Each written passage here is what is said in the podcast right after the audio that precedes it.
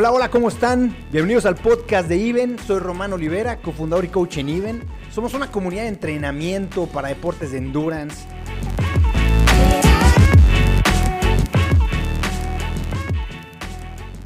Una de las decisiones que es más complicada en el tema de equipo, y me refiero a equipo aquello que es externo a nosotros, cuando alguien va a comenzar en el triatlón o cuando alguien va a comenzar en el ciclismo, es qué bici voy a comprar y por qué. Hola a todos, ¿cómo están? Soy Emilio Flores, coach y cofundador en Even, que es una comunidad dirigida a los atletas de endurance, donde vas a poder encontrar tips, eh, recomendaciones y ciertos temas de interés para este tipo de disciplina. Si quieres encontrar más información y quieres platicar con nosotros y que generemos este diálogo, nos puedes localizar en even.mx.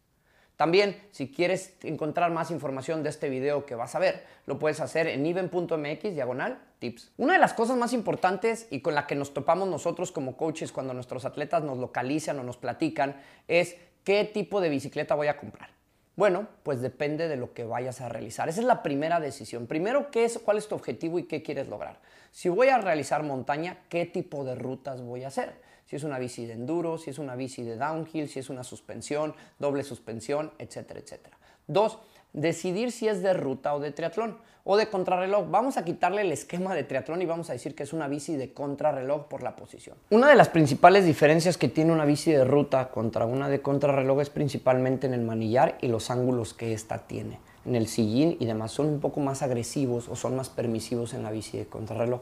Es importante que las diferencies porque la bici de ruta tiene un manubrio o un manillar eh, como si fueran unos cuernos en la parte frontal y la bici de contrarreloj más bien es una bici que tiene un muy plano el manillar de frente y tiene dos estructuras que salen hacia adelante en donde tú solo tienes los controles de los cambios en la parte frontal. En la bici de ruta tienes los controles de la de la muñeca y los cambios de este lado.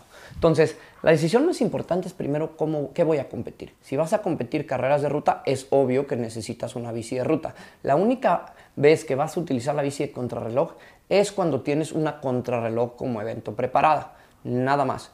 Y además recomendamos el uso de la bici de contrarreloj en triatlones olímpicos y sprints que tienden a ser muchísimo más técnicos, que requieren mayor, mayor manejo, mayor velocidad, mayor reacción en los cambios. Para distancias arriba de los 90 kilómetros y un medio iron y un iron, recomendamos una bici de contrarreloj porque en el momento en que tú pedaleas, estás empujando nada más con los cuádriceps. ¿Esto qué hace? Hace que tus pantorrillas queden liberadas para el tema de la corrida. Si en cambio estás utilizando una bici de ruta, lo que vas a ocasionar es que estás empujando y jalando, empujando y jalando, comprometiendo, comprometiendo un poco más eh, las pantorrillas y al final de eso, de eso genera un desgaste. Eso es lo primero. ¿Qué tipo de evento voy a hacer? Dos, el uso que le voy a dar y las condiciones de entrenamiento que yo tengo. ¿Qué quiere decir esto? ¿Dónde entreno? Si voy a tener, eh, si nada más tengo una bici reloj y tengo demasiadas subidas y donde vivo nada más estoy subiendo, es necesario adecuar una bici de ruta porque te lo va a hacer mucho más sencillo. No quiere decir que no se pueda utilizar, pero vas a batallar muchísimo menos. Tres, lo más importante es qué tipo de material utilizo. Bueno, generalmente cuando nosotros la gente me pregunta, oye, ¿qué bici compro? Ya definiste esas dos cosas, ya es un tema de presupuesto. Para mí la decisión más importante es que el cuadro sea de carbono siempre, más allá de que sea de aluminio porque tiende a pesar un poco más. Y entonces cada vez que tú pedaleas vas a tener entre tus piernas un poco más de peso.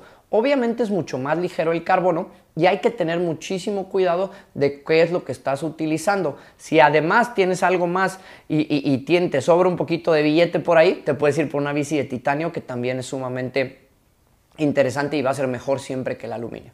Ahora, ¿cuáles son tus capacidades? Oye Emilio, es que yo soy principiante. Pues a lo mejor no necesitas tanta reacción en los cambios. ¿Qué quiere decir esto? Los cambios o, las, o las, los piñones, por así decirlo, o los engranes van subiendo, van bajando dependiendo en cuanto a costo de qué tanta velocidad necesitas para que reaccionen.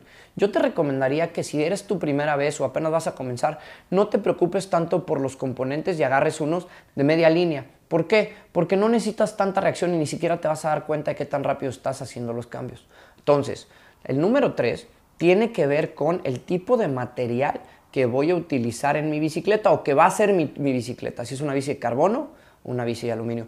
Y por último, el número 4 tiene que ver con sus componentes. ¿Qué tanta reacción necesito y qué tan bueno necesito que estos sean? Entonces, son cuatro cosas principalmente. Primero, el uso que le voy a dar, dónde voy a competir. Dos, los lugares que tengo para entrenar y dónde voy a estar utilizando esta bicicleta dependiendo de mis entrenamientos. Si vas en el rodillo, puedes tener cualquiera de las dos, pero si vas a competir en, en Iron, está perfecto que pueda ser que nomás tengas la de contrarreloj. Después, ¿qué tipo de material es este? Si es eh, eh, aluminio, si es carbono o es titanio. Y por último, ¿qué tipo de componentes voy a hacer? Me podría ir mucho más largo el tema de las ruedas y el potenciómetro y demás, pero para efectos de tomar tu primera decisión, si eres alguien que está empezando, esas serían las cuatro consideraciones a tener en cuenta cuando yo decida entrar en este bello deporte del ciclismo.